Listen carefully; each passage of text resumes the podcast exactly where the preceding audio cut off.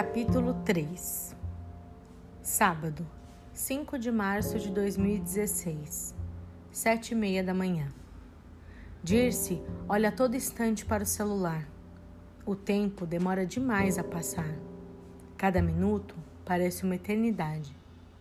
Perto das oito e meia, batem a porta. Dirce tenta se ajeitar da melhor maneira possível, porém ainda muito desconfortável. Um homem entra no quarto e diz: Bom dia, tudo bem? Sou o Paulo, trabalho com o Renato. Vim ver se está tudo bem por aqui. Enquanto Paulo falava, ia se aproximando da cama. Bom dia, tudo bem, sim. Você que vai me dar alta? Se estiver tudo bem, sim. Com licença. Nesse momento, Paulo ergueu o lençol e a camisola de Dirce. Esta ficou completamente atônita não entendia se havia necessidade dessa atitude. Paulo então disse: Você está com sonda. Está tudo certinho. Sente alguma dor? Nenhuma, respondeu Dirce. Naquele momento, mesmo se estivesse sentindo qualquer coisa, ela negaria. A resposta foi tão automática. Estava se sentindo tão desconfortável, só queria sair dali e chegar em casa o quanto antes. Você está de alta, então. Vou deixar a receita dos remédios no balcão. Quem vier buscar você e assinar a alta vai retirar junto com seus documentos. Precisa de atestado? Sim, por favor. Ok, vou providenciar. Retorne com o Renato em cinco dias, tudo bem? Claro, muito obrigada. Nesse momento, ainda se sentindo completamente desconfortável, conseguiu respirar fundo e se sentir aliviada finalmente iria para casa. Dirce ficou pouco tempo no hospital, mas foi o suficiente para não querer voltar para lá tão cedo. Ligou para seu pai, que por algum motivo demorou demais a atender. Quando finalmente atendeu, Dirce deu um berro ao telefone. Venha me buscar agora! Seu pai disse que estava a caminho naquele momento. Porém, nenhum dos dois sabia exatamente como deveria acontecer a alta de fato. Mais uma vez, eram lacunas enormes de informação. Uma falta de respeito e cuidado com o paciente que chegava a ser irritante. Tudo que Dirce sabia da alta era o que tinha vivido com Fernanda, sua companheira de quarto do dia anterior. E foi tudo tão rápido para ela que Dirce acreditava que seria exatamente assim. Lê do engano. Em menos de 10 minutos, seu pai ligou para ela dizendo que estava lá. Dirce pediu a ele que estacionasse e entrasse no hospital para assinar a alta e pegar seus exames, receitas dos medicamentos e finalmente levá-la embora. Pedro Francisco, pai de Dirce, entrou no hospital e logo falou com Rosa, a recepcionista. Ela, muito educada e solícita, o orientou a subir as escadas e se dirigir ao balcão, informando que estava ali para assinar a alta de sua filha. No entanto, Rosa achou estranho o adiantado do horário em que Pedro chegara lá e questionou: Ligaram para o senhor? Sim, minha filha ligou. Ah, ninguém a avisou então. As altas são às 10 da manhã apenas. Meu Deus, Dirce vai querer matar alguém aqui. Por que não explicaram a ela? Não quero nem ver, aflito comentou. Pedro subiu as escadas conforme orientado por Rosa e chegou a um balcão. Não havia ninguém ali no momento. Resolveu então ir até o quarto de sua filha para que ela soubesse que ele já estava providenciando sua alta. Entrou no quarto enquanto Dirce ainda estava com sonda. Pedro não é muito fã de hospitais e nada que os envolva. Viu Dirce ali, sentada na cadeira, ainda com a camisola do hospital, e resolveu contar a ela o que Rosa havia lhe dito. Grande erro. Dirce não podia acreditar no que seu pai tinha lhe contado. No mesmo instante, chamou a enfermeira através do botão, a famosa pera. Seu pai tentou acalmá-la, dizendo que não tinha problema, que a hora passaria rápido e que ele aguardaria ali com ela. Nesse momento, uma enfermeira entra no quarto e pergunta: Pois não? Precisa de alguma ajuda? Sim, preciso que você tire isso de mim, referindo-se ao acesso e à sonda também. A alta é só às 10 horas, querida. O doutor Paulo acabou de sair daqui dizendo que eu estava de alta. Já liguei para o meu pai que já está aqui para assinar a alta e me levar para casa. Infelizmente são as regras daqui. Você pode me acompanhar? Disse a enfermeira a Pedro Francisco, pai de Dirce. Claro, ele respondeu. Dirce estava espumando pela boca. Mais um problema. Em dois dias. Só dois dias. Como era possível aquela quantidade de informações desencontradas e tantos erros? Não acreditava que era possível que isso acontecesse com todos os pacientes daquele lugar. Não fazia sentido. Achava um absurdo, revoltante no mínimo. Alguns minutos depois, seu pai retornou ao quarto. Eles se entendiam no olhar e ela tinha certeza de que as palavras que seu pai iria dizer iam deixá-la muito brava, muito brava mesmo. Filhota, peguei seus exames, sua receita e seu atestado. Está tudo certo. Já assinei a alta.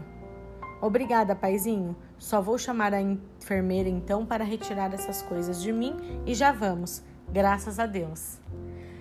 Então, Nesse momento, Pedro Francisco respirou muito fundo.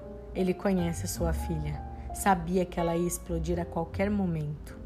Então o quê? Apertando mil vezes a pera para chamar a enfermeira. A alta é só às 10 horas mesmo. E eu não posso ficar aqui dentro aguardando. Tenho que esperar lá embaixo. O quê? Você só pode estar de brincadeira. Esse hospital acha que eu sou uma palhaça ou o quê?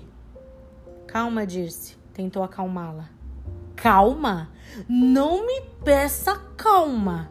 Esse hospital está de palhaçada. Pai, eu te liguei porque o médico disse que eu estava de alta. Eu não ligaria se ele não tivesse falado nada. Sim, minha filha, mas são as regras. Fique calma, o tempo passa rapidinho. Para você que não está com um caninho enfiado no meio das suas pernas. Pedro odiava a maneira como sua filha falava algumas coisas, mas naquele momento entendeu que ela estava passando por muitas coisas que talvez não fosse nunca entender. Decidiu relevar. Paciência, minha filha. Estou com todos os seus documentos, exames e etc. aqui comigo. Vou ficar lá embaixo. Dez horas em ponto eu subo aqui para te buscar, ok? Ok. Dirce não se conformava. Não entendia como ninguém fazia questão nenhuma de explicar absolutamente nada naquele lugar. Os pacientes tinham que descobrir as coisas sozinhos, lidar com tudo sozinhos e em momentos de grande fragilidade. Aquilo era uma tortura para ela. Novamente sentiu-se desrespeitada. Mas desta vez com um agravante. Sentiu que foram desrespeitosos com seu pai também. Todos nós temos o tendão de Aquiles, e o de Dirce era exatamente esse. Pedro Francisco e Olívia, seu pai e sua mãe. Ela aguentava o que fosse com ela, mas com seus pais a conversa era outra. Chamou novamente a enfermeira. Esta entrou com uma cara nada amigável no quarto. Moça, a que horas você poderá retirar o acesso e a sonda de mim? Meu nome é Cleide e eu só posso tirar de você quando você estiver de alta. Eu estou de alta. Ninguém me falou nada, retrucou a enfermeira. Parece que aqui ninguém fala nada nunca. Esse é o problema. Pode chamar a Cláudia, enfermeira-chefe? Para mim? Claro. Retirou-se do quarto de maneira rude. Dez minutos se passaram e nada de Cláudia aparecer para falar com Dirce. Ela então apertou novamente a campainha. Mais uns cinco minutos e a Cleide entra novamente no quarto. Pois não? A Cláudia ainda não veio aqui. Não? Nossa, mas eu falei para ela vir aqui já. Vou verificar. Enquanto Cleide contava essa mentira para Dirce, Cláudia passava no corredor e ouviu seu nome. Entrou então no quarto. Dirce prontamente disse: Cláudia, estou tentando falar com você há meia hora. Você pode me ajudar? Claro, meu bem, diga. Eu já estou de alta, meu pai já assinou e está lá embaixo aguardando. Queria saber quando alguém vai retirar a sonda e o acesso do meu braço. Agora mesmo, linda. Cleide, pode tirar. E ela já pode ir. O Dr. Paulo deu alta para ela já.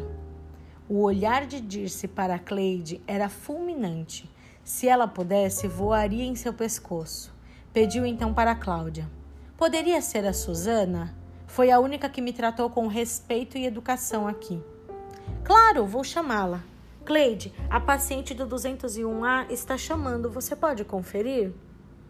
Cleide se retirou e Cláudia foi chamar a Susana.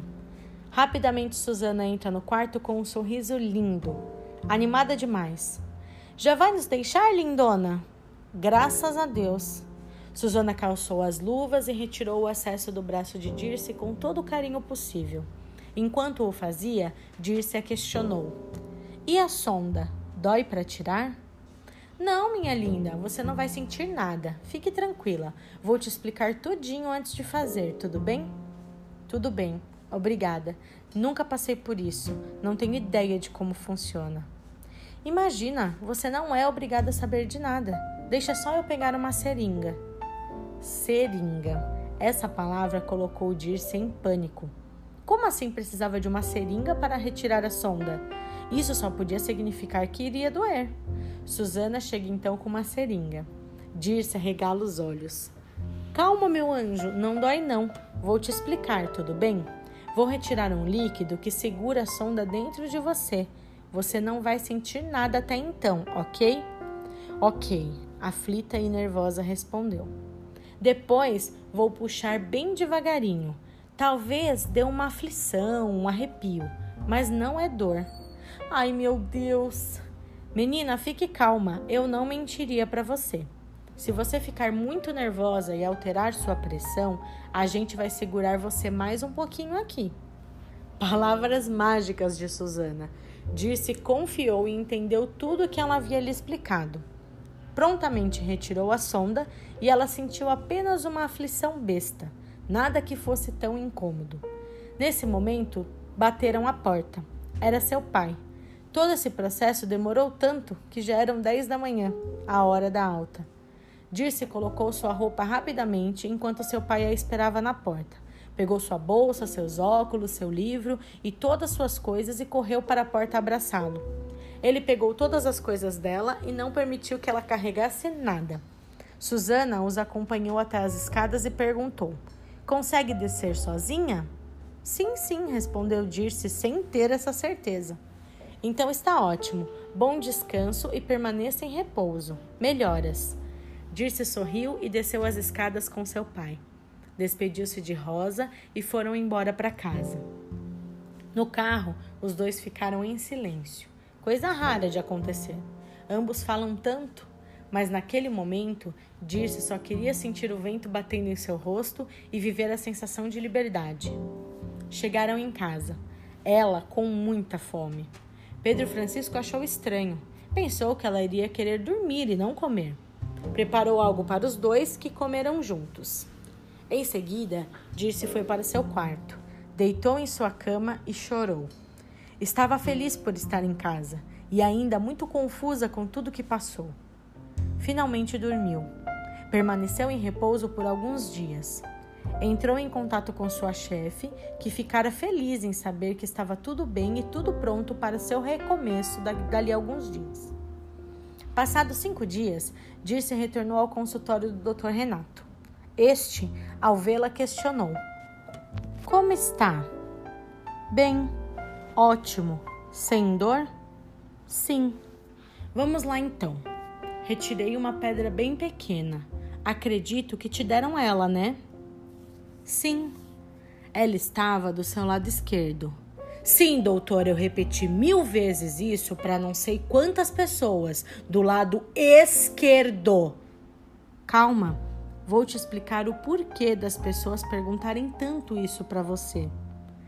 Nesse momento, o coração de Dirce acelerou. Talvez fosse sexto sentido, ou então o olhar de piedade em Renato. Mal sabia ela que ali começaria de fato toda a reviravolta de sua vida.